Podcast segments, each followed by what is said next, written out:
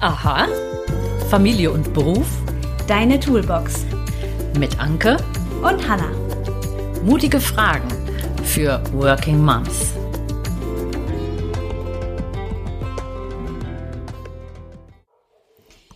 So, eine ganz kurze Ankündigung, bevor es hier richtig losgeht.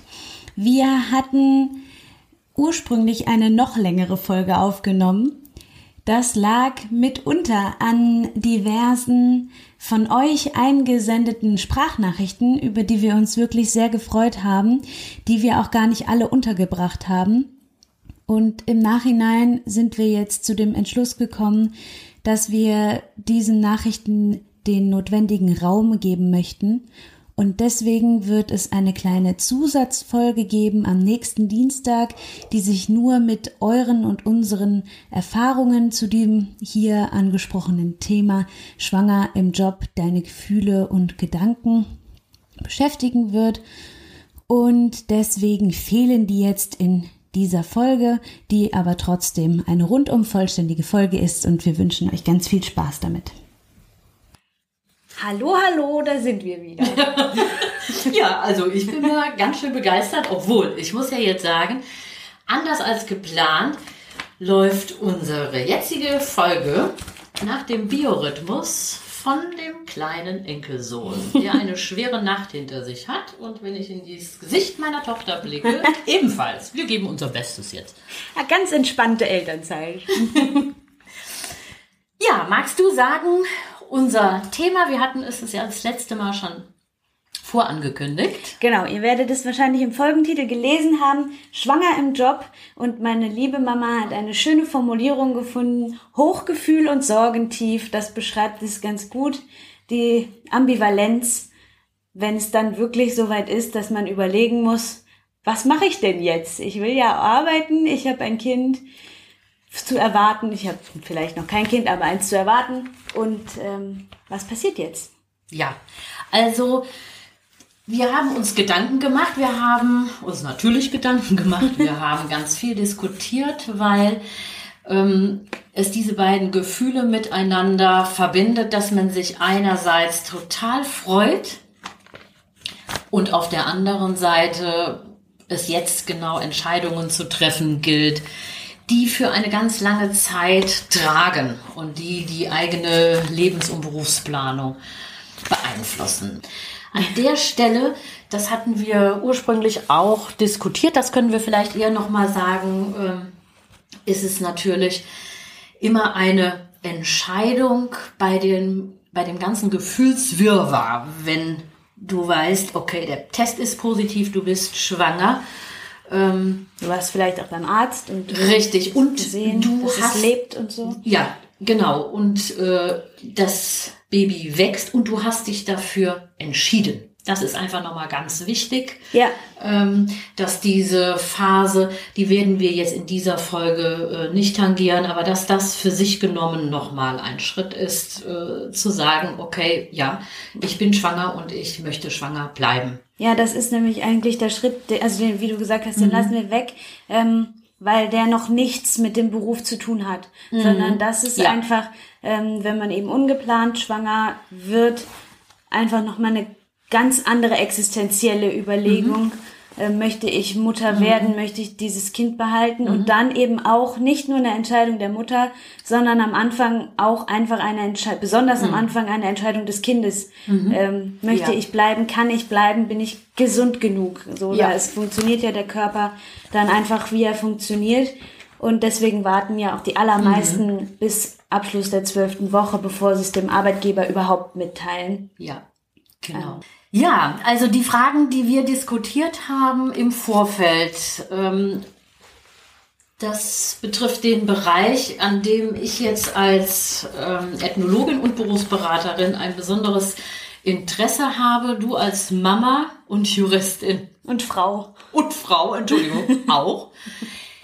Was ist das bitte, dass diese Ambivalenz Jetzt immer geht's los, liebe. Leute. Ganz genau. Haltet euch fest, packt die fünf Frisuren unter die Mütze. Jetzt geht's los. Als wir das vorher besprochen haben, musste ich mir einen ewigen Monolog anhören über die Ungerechtigkeit dieser Welt. Und ihr dürft jetzt auch teilhaben.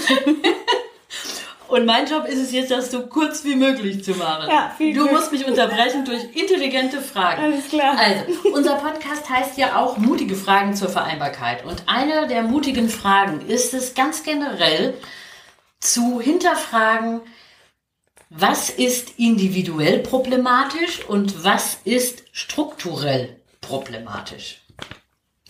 Und wenn ich mir die Vielzahl der Antworten anhöre und wenn ich den Blick außerhalb unserer Region, außerhalb unseres Landes in die Weite schweifen lasse, dass Frauen weltweit genau vor dieser Fragestellung stehen, dann denke ich, meine mutige Frage, ist das individuell oder strukturell hauptsächlich bedingt, ist eine rhetorische. Ja, Ja. ich nehme an, du möchtest darauf hinaus, dass es eine strukturelle ist, aber Ja. ich wollte jetzt noch mal kurz Ja. sagen, ist das wirklich weltweit? Also ist eine, Mhm. sind, ist das auch bei noch naturnah lebenden Völkern ein Problem? Ich glaube doch am wenigsten, oder?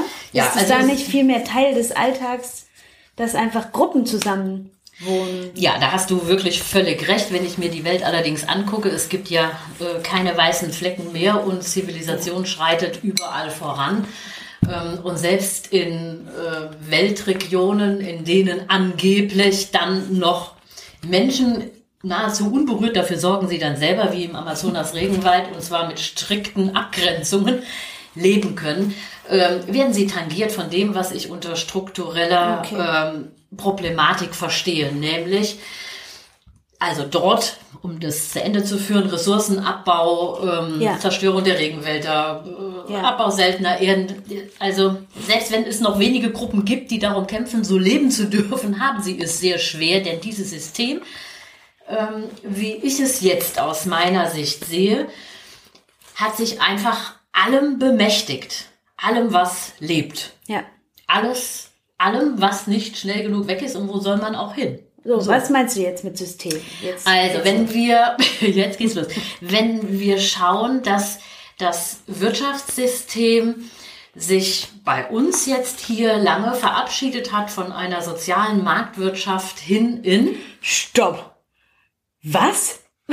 hin in, wir möchten gerne so schnell wie möglich wachsen. Wir hinterfragen nicht mehr, was macht das mit den Menschen, die mit uns arbeiten, sondern es gilt, jeden, äh, jeden Funken an Energie aus den Mitarbeitenden noch rauszuquetschen.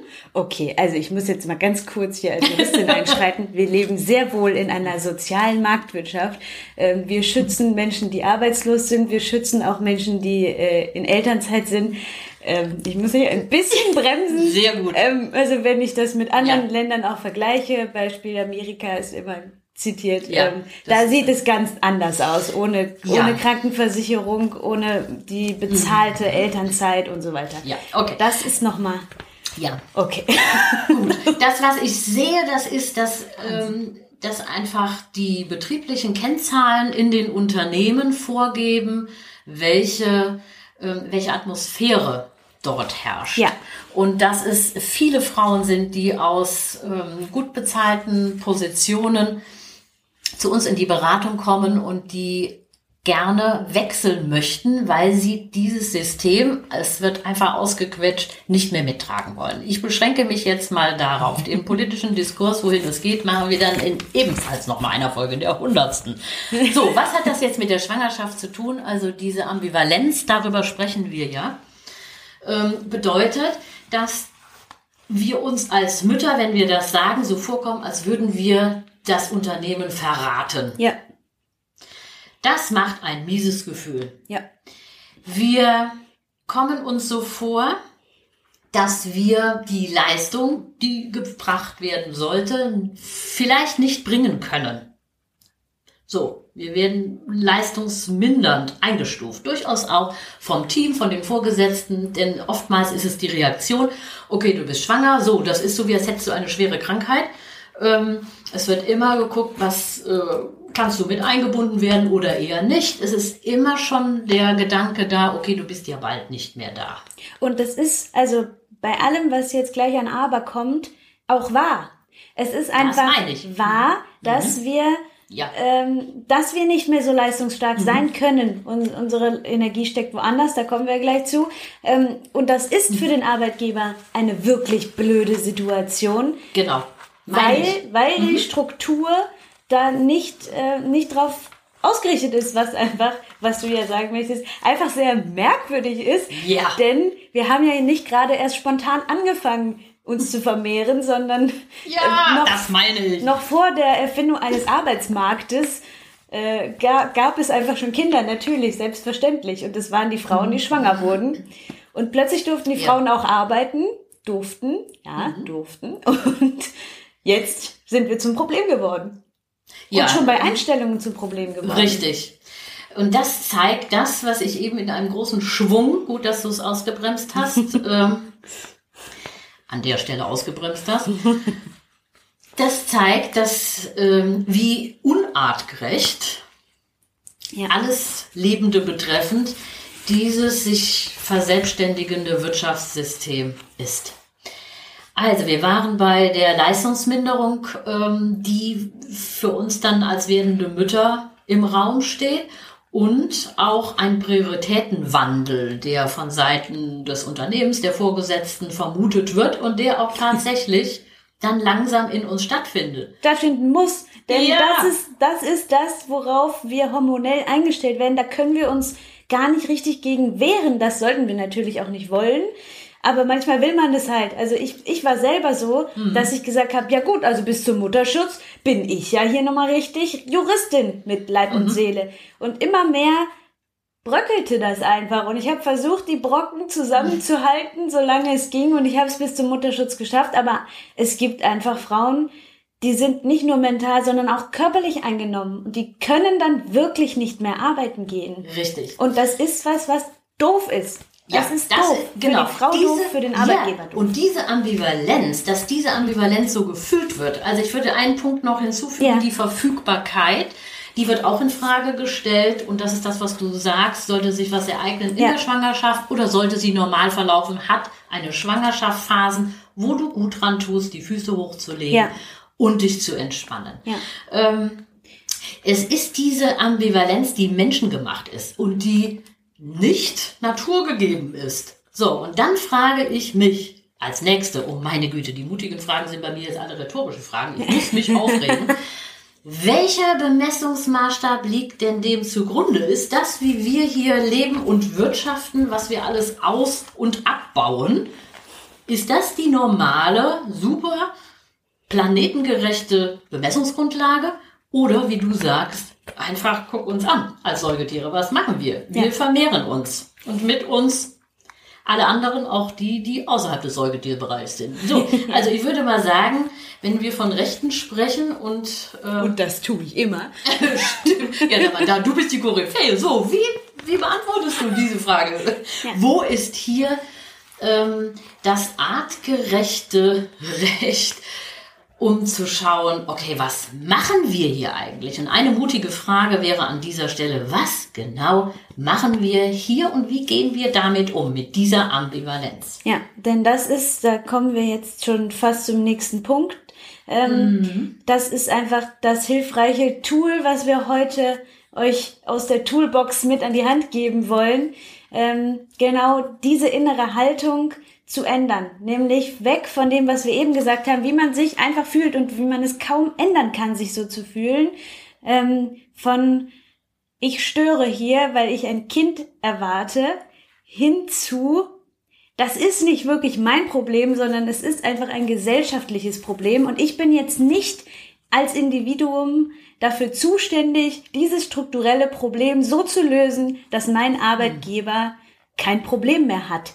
So, und deswegen, äh, das ist ja der Hauptcontent unserer Folge, äh, wo wir jetzt schon voll reingeschossen sind, ähm, dass, dass es eben darum geht, dass alles, was du jetzt gesagt hast, zu wissen und sich vor Augen zu führen, um die eigene innere Haltung zu stärken, dahingehend, dass man genau richtig ist.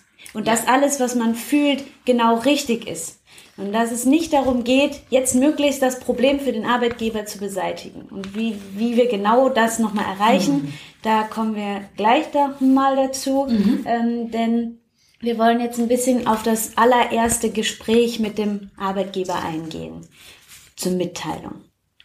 Ja? Also du hast ja gesagt, wir haben eine wir machen zwei Folgen. Dann mhm. Die zweite Folge wird die Checkliste sein, was möchte ich mit dem Arbeitgeber alles besprechen. Mhm. Und davor gibt es in der Regel ein, eine erste Mitteilung, äh, für die man sich wappnet.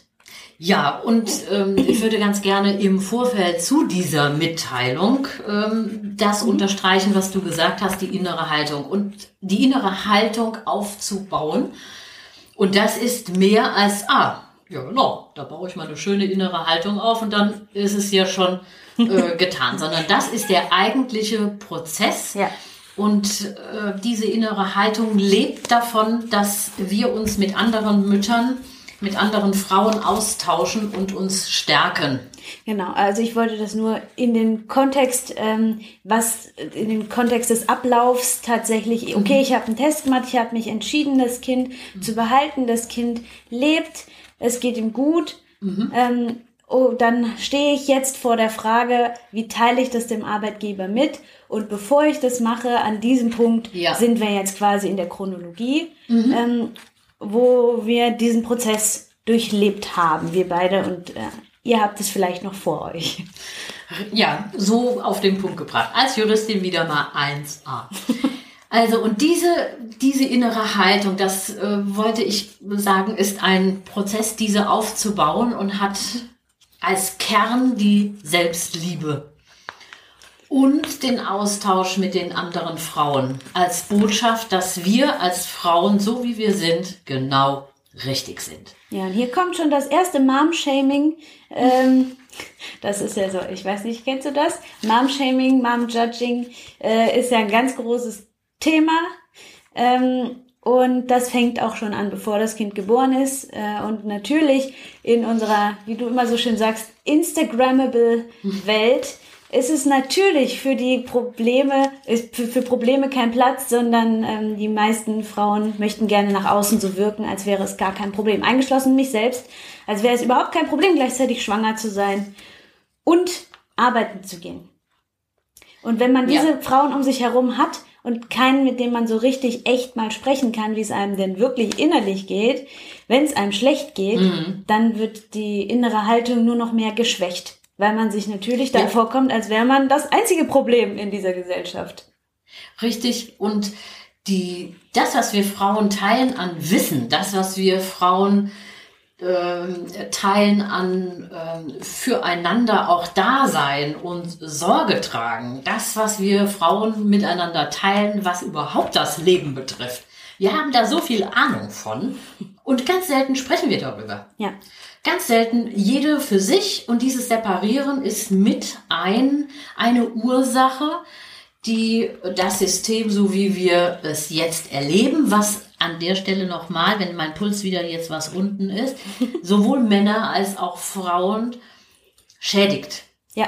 Das System, ja. in dem wir jetzt leben, ist überdreht, weil es auf einen Rhythmus verzichtet, verzichten möchte. Oder glaubt verzichten zu können, der letztendlich allem Lebendigen innewohnt. Also Tag-Nacht-Rhythmus, Jahresrhythmus etc. Der wir haben, ja, wir haben uns einfach aus diesem Rhythmus entfernt, aus diesem äh, aus der Achtung vor Rhythmen und dazu gehört die Schwangerschaft, dazu gehört alles, was im weiblichen Körper vor sich geht. Und es wäre schön, dort wieder hin zurückzufinden. Das stimmt, wir sind nicht mehr in einem Rhythmus, sondern in einem erwarteten stetigen Wachstum. Richtig. Und das kann mhm. einfach nur schädlich enden. Und wir Frauen wissen darum. Und es gibt auch Männer, die darum wissen. Du hast recht.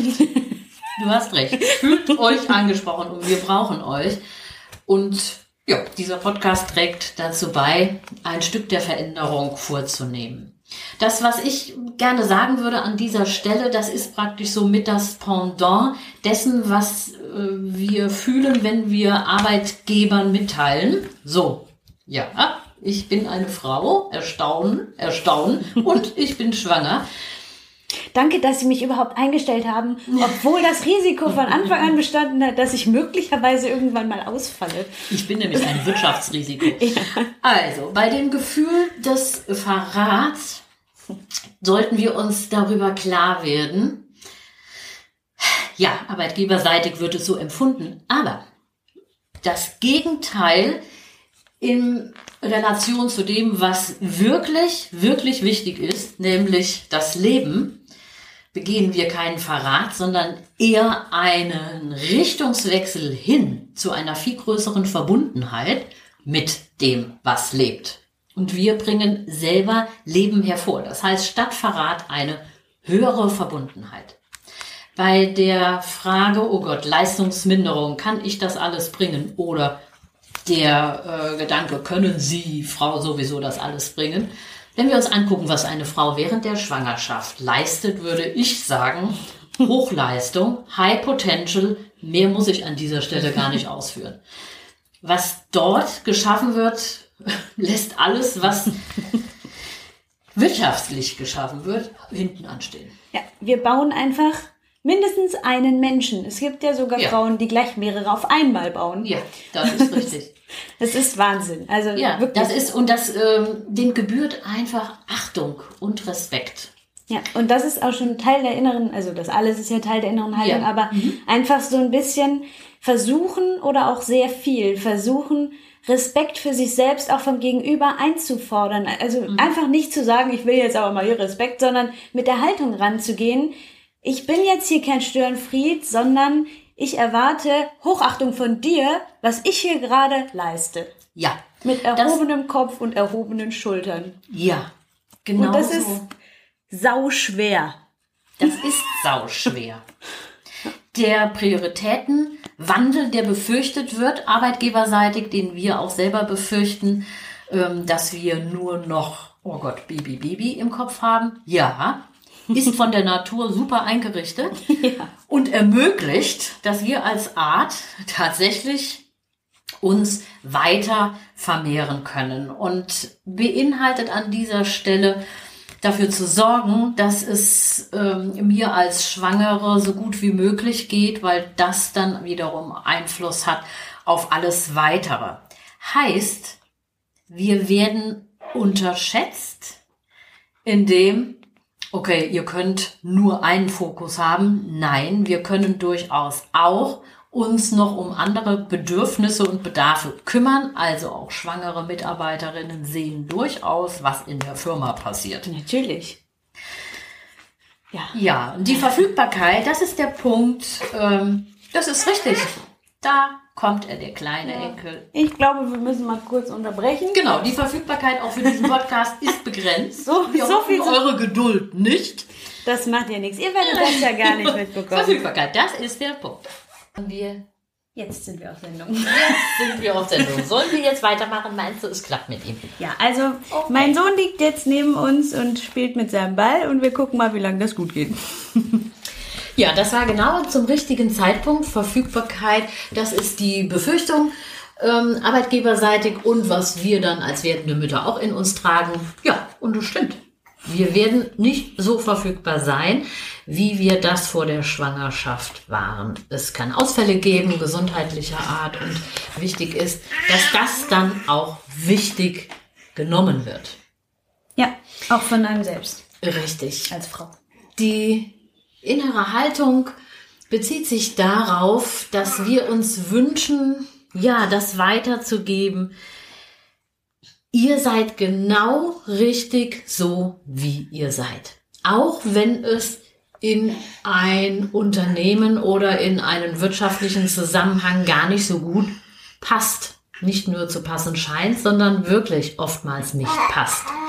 Und es ist eine denke ich mal, politische Ausrichtung dafür zu sorgen, dass beides möglich ist. Und ähm, es gibt verschiedene Ansätze und Bewegungen, um beides miteinander zu verbinden. Und es sind meiner Erfahrung nach oftmals die kleineren oder auch mittelständischen Unternehmen, die sehr familienfreundlich aufgestellt sind und die tatsächlich Interesse an dir als Mitarbeiterin haben, wenn du schwanger bist, das bestmöglich begleiten möchten und sich freuen, wenn du wieder einsteigst. Und die innere Haltung, mit der du in das Gespräch gehst und eröffnest, dass du schwanger bist, hat Einfluss auf alle weiteren ähm, Beziehungen innerhalb der Firma. Ja.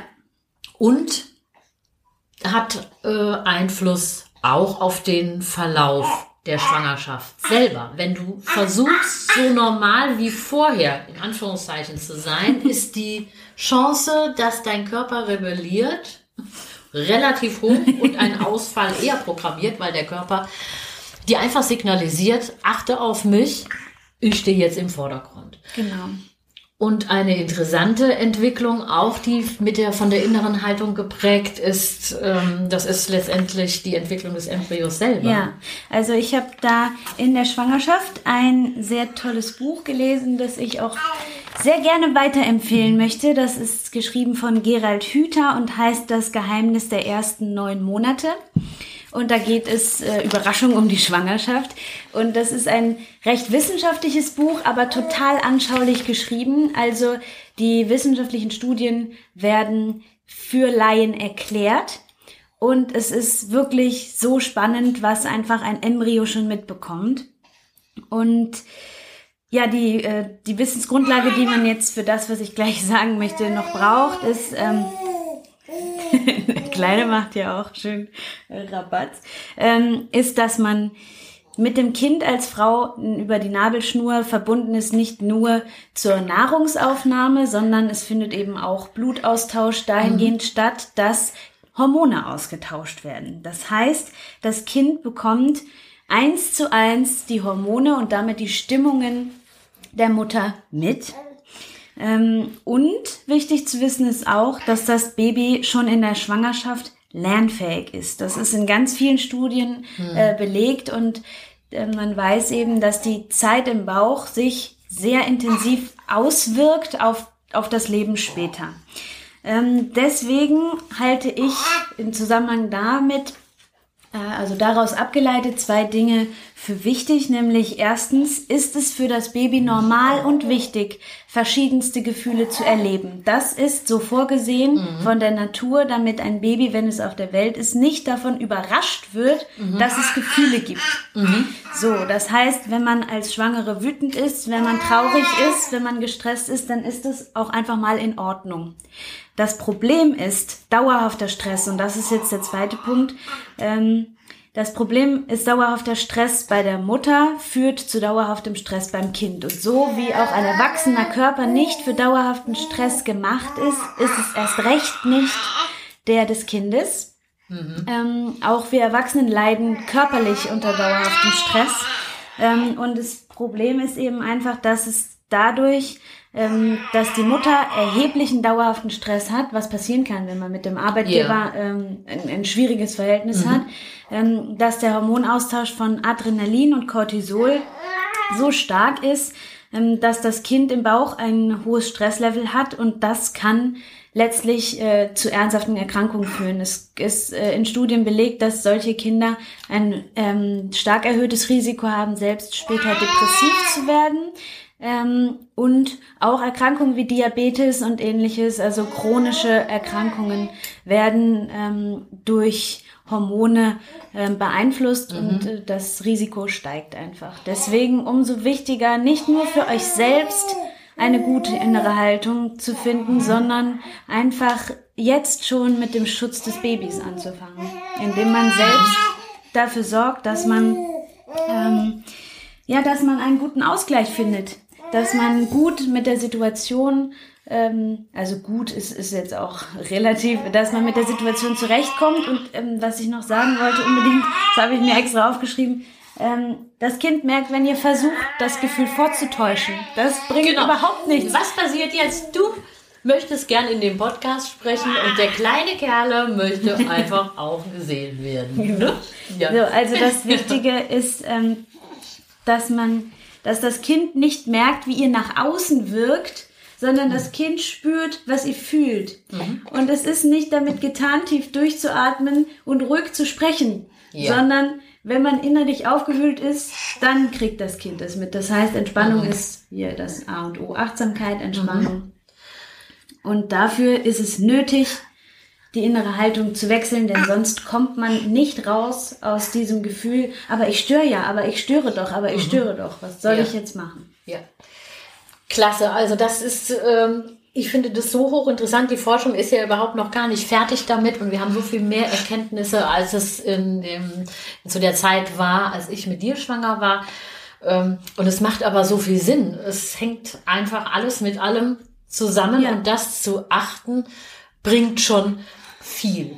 Ähm, vielleicht wichtig an der Stelle, wenn ihr schon Kinder habt und es war bei euch ganz anders, so wie auch eben die mhm. Sprachnachricht, dann ist es in Ordnung. Auch das ist in Ordnung. Ähm, ja, ja, denn ja. wir sind als Menschen durchaus auch dazu in der Lage, in späteren Jahren nochmal auch andere Richtungen einzuschlagen und zu jedem Zeitpunkt im Leben nochmal neu uns zu entscheiden, in welcher Haltung wir miteinander und zueinander stehen. Das war mir jetzt ja, nochmal wichtig. Nicht, ja. dass der Druck entsteht, oh je, und alle, die das nicht gemacht haben, oh wei, oh wei, und dann kommt es zu dem Stress noch oben drauf. Ja, genau. Nee, das auf keinen ja. Fall.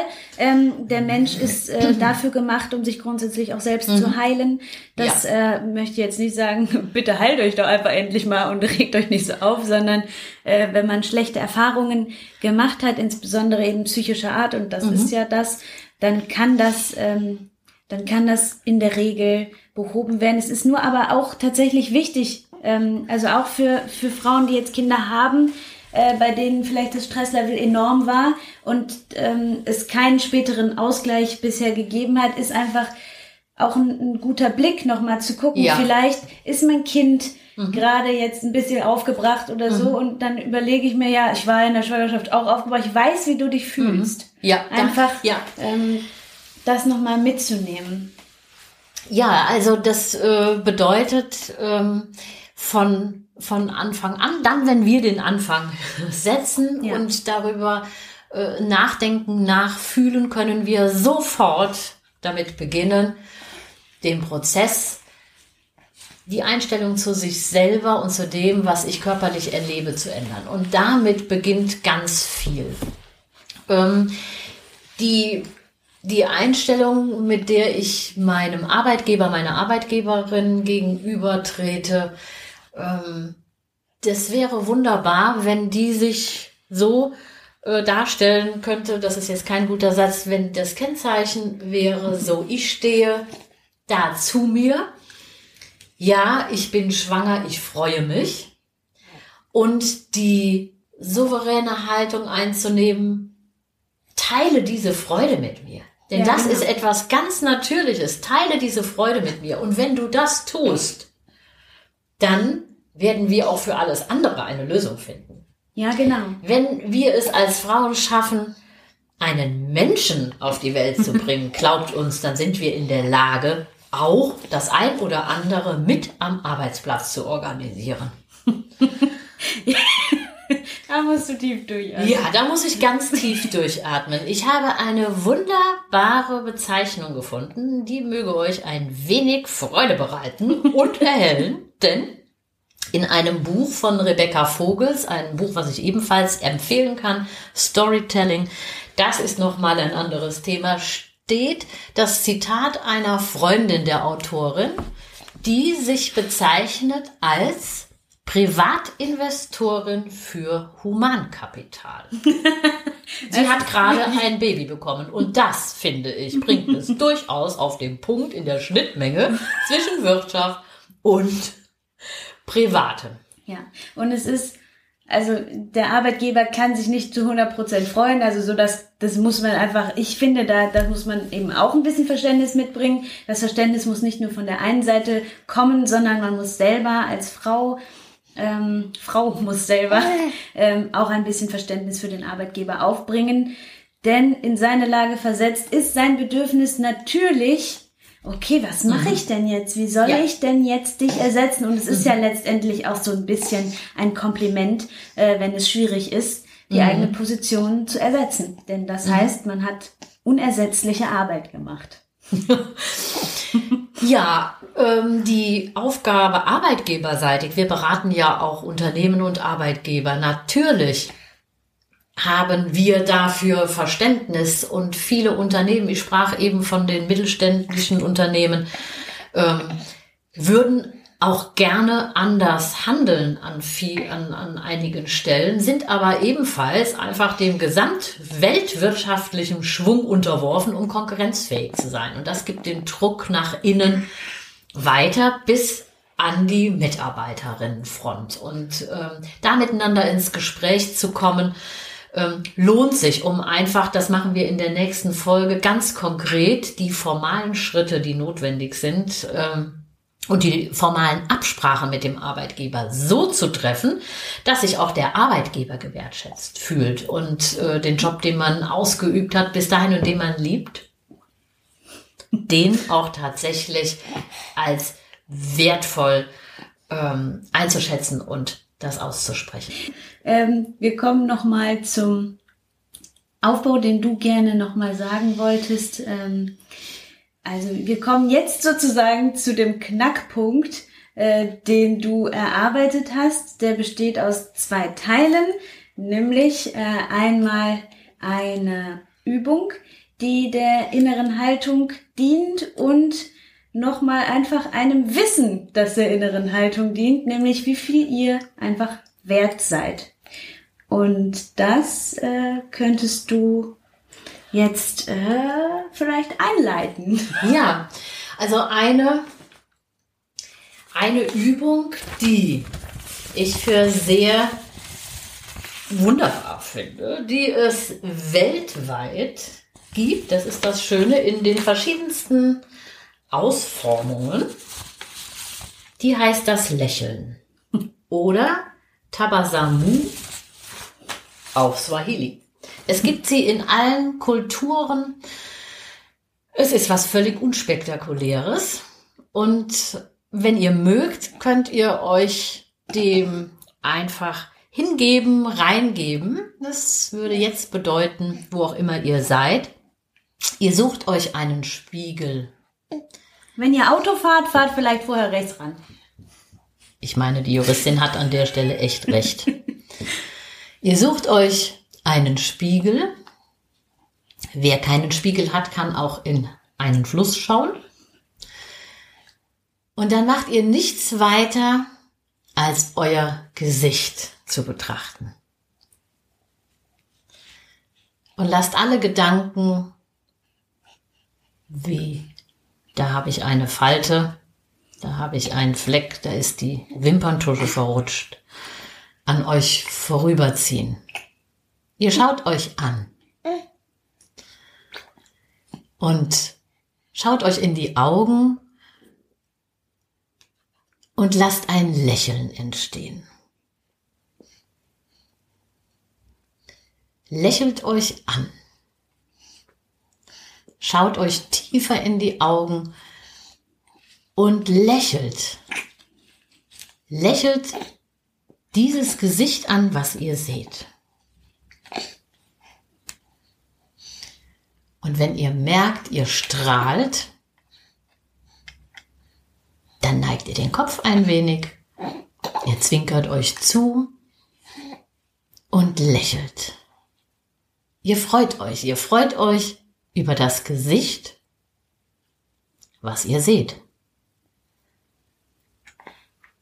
Und dann lasst ihr das Lächeln etwas tiefer in euch reinsinken. tiefer bis in den Brustraum, dort wo euer Herz schlägt. Und ihr freut euch, ihr lebt, ihr schaut euch an, ihr liebt euch, so wie ihr seid. Das Lächeln breitet sich im Brustraum aus und ihr lächelt im Rhythmus eures Herzschlages. Und ihr atmet tief ein und aus. Und ihr fühlt, so wie ihr seid, das, was du siehst, das ist genau richtig. Es gibt nichts zu ändern, nichts zu tun. Ihr lächelt und lasst es noch tiefer sinken. Bis in den Bauchraum. In der Region, wo der Nabel sitzt. Und ihr fühlt, wie warm das Lächeln euch durchströmt und das ist alles, alles genau so richtig ist, wie es ist. Und es gibt nichts zu tun. Wenn ihr wollt, könnt ihr euch vorstellen, dass dieses Lächeln wie die Sonne gelb-golden scheint in euch, in alle Fasern.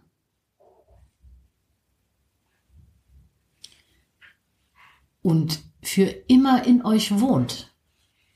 Es hat schon immer dort gewohnt. Und ihr legt die rechte Hand auf eurem Bauch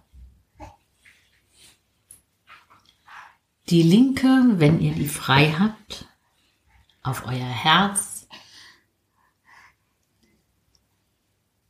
Ansonsten wandert die rechte Hand vom Bauch zur Herzgegend und ihr fühlt, wie alles miteinander verbunden ist.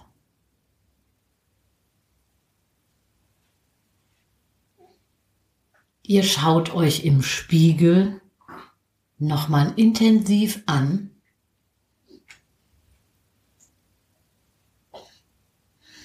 und sagt euch, hey du, alles gut, du bist gut, ich bin richtig hier. Atmet nochmal tief ein und aus und behalte das Lächeln, auch wenn ihr jetzt wieder zurückkommt, den Spiegel verlasst und das ist es, was euch trägt. Und was ihr jederzeit wieder erinnern könnt. Damit kommen wir zurück aus der Übung. Ja, Und Dank. diese Übung ist eine weltweit einfache Übung für Frauen. Und Männer. Dies ist eine weltweite Übung für Frauen. Ich sage es. Herrlich. Und sie kommt im Ursprung aus der Situation, wo Mütter ihr Baby das erste Mal anlächeln. Und dieses Lächeln tragen sie ihr Leben lang für ihre Kinder in sich. Und von daher ist es eine Übung, die sehr, sehr wunderbar zu Müttern passt. Es ist das, was unter bedingungsloser Liebe verstanden wird. Oh, das ist aber schön. Ja. Und Männer dürfen das nicht machen? Männer dürfen das auch machen. Es ist eine urweibliche Übung, die niemals als Übung in die Welt kam, sondern als eine natürliche Reaktion. Ja, Sehr schön. Guck mal, jetzt haben wir von Aufregung bis totaler Ruhe alles mitgenommen.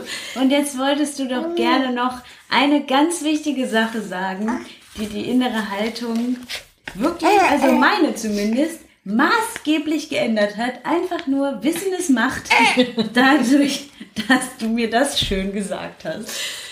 ja ähm, wir haben uns damit beschäftigt, immer noch Thema Ambivalenz. Was passiert eigentlich in der Zeit, wenn wir Kinder versorgen? Das verlässt ein wenig das Thema schwanger im Job im Hinblick auf, was ist, wenn das Kind da ist. Wir kommen aber dahin zurück, weil es die Haltung, um die es hier geht, beeinflusst. Was passiert, wenn wir Kinder aufziehen und für sie sorgen? man könnte sagen, ach ja, so wie es damals bei mir hieß, Erziehungsurlaub. Wir sind weit davon entfernt, denn ich habe es einfach mal überschlagen. Du hast es, du hast es berechnet. So ich habe es sagen. berechnet. Was? Ich glaube, du kümmerst dich um den kleinen Enkel. Magst du einfach ein wenig laufen in der Zeit? Kann ich hier ja, okay. Ne? Kann, ich, ich weiter Berechnung, kann ich die Berechnung anstellen? also, was tun wir, wenn wir Kinder aufziehen? Ganz oben steht Projektmanagement. Also, wir werden eine Lebensfortbildung, eine Weiterbildung erleben in Sachen Projektmanagement, die man so ganz selten buchen kann. Alles, was dazugehört. Wir lernen in einem hohen Maße Selbstreflexion, Selbstbewusstsein. Auch wenn wir das gar nicht so wünschen, wir werden permanent mit uns selber und den eigenen Grenzen konfrontiert. Wir lernen Leadership. Wir führen. Wenn wir es nicht tun, bricht alles zusammen.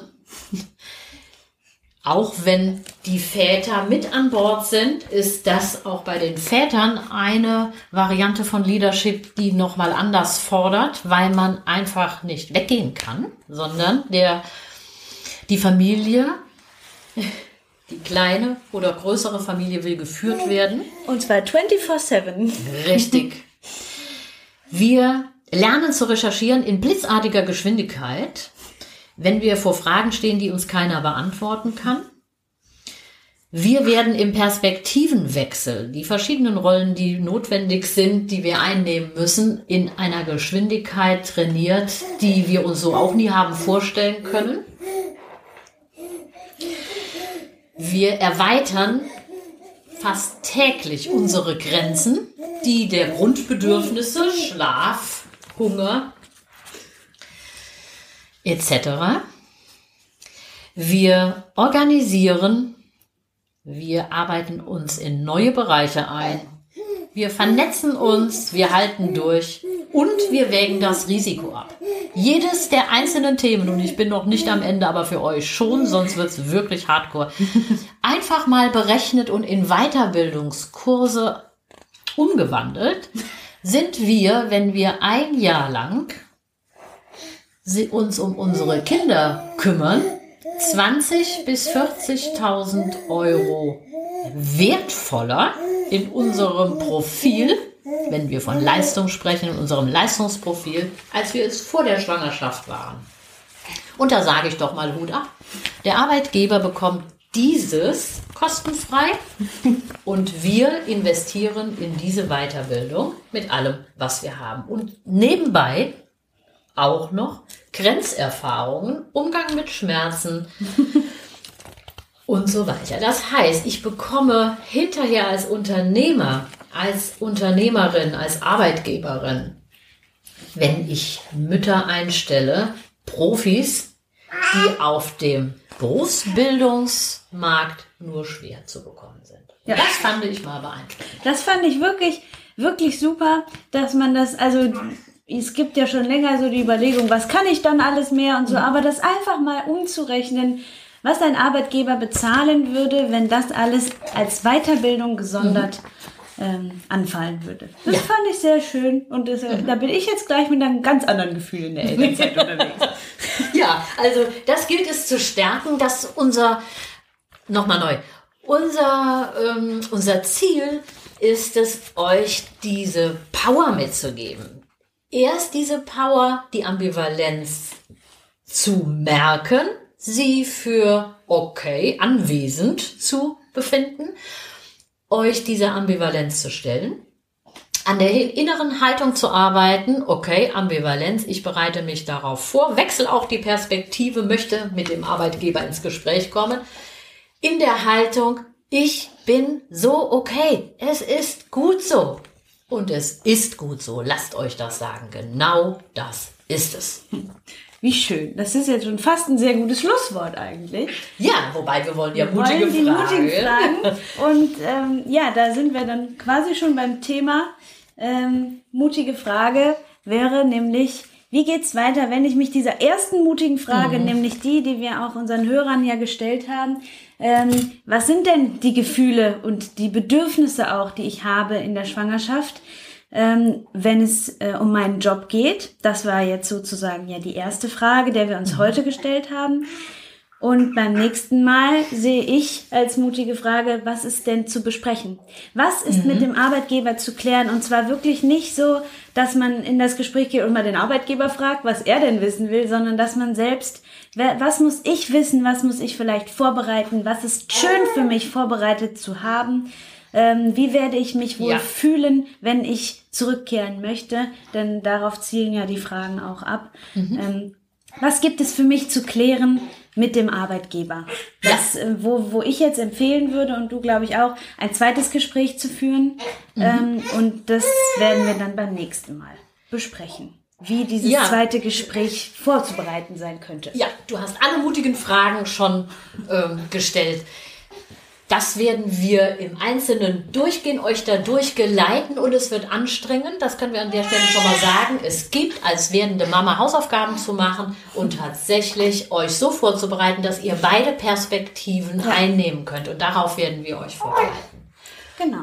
Gut, guck mal, kaum sind fünf Stunden rum, hatten wir schon einen Bruchteil dessen besprochen. Meine Güte. Also, die nächste Folge werden wir ganz unter das Thema stellen, unterhaltsam durch die formalen Schritte. Genau, da kommt dann mal ein ganz großer Auftritt. Ähm, nee, da wird es einfach ein paar Infos geben, die man äh, eventuell schon weiß, die man aber vielleicht nicht gesammelt kennt. Ähm, einfach, was habe ich? Habe ich Pflichten als Arbeitnehmer? Ich kann schon mal vorwegnehmen, ihr müsst dem Arbeitgeber gar nichts mitteilen. Ähm, aber wir kommen einfach dazu, warum es total sinnvoll ist, das früh zu machen und wie man das macht, ähm, was die Formalien sind. Äh, und ich möchte an der Stelle schon mal sagen, falls das Dass jetzt, wir hiermit nie wieder aufhören. falls ihr das jetzt gerade als stillende Mütter hört, ähm, verzichtet nicht auf die nächste Folge, denn ganz vieles, was ich da sage, bezieht sich nicht nur auf schwangere Frauen, sondern auch auf stillende Frauen. Ähm, das Mutterschutzgesetz hat da einiges zu bieten. Genau, aber es wird nicht nur um Formalien gehen, sondern ähm, eben auch darum, was. Oh Gott. Also, ich muss hier gleich mal abbrechen.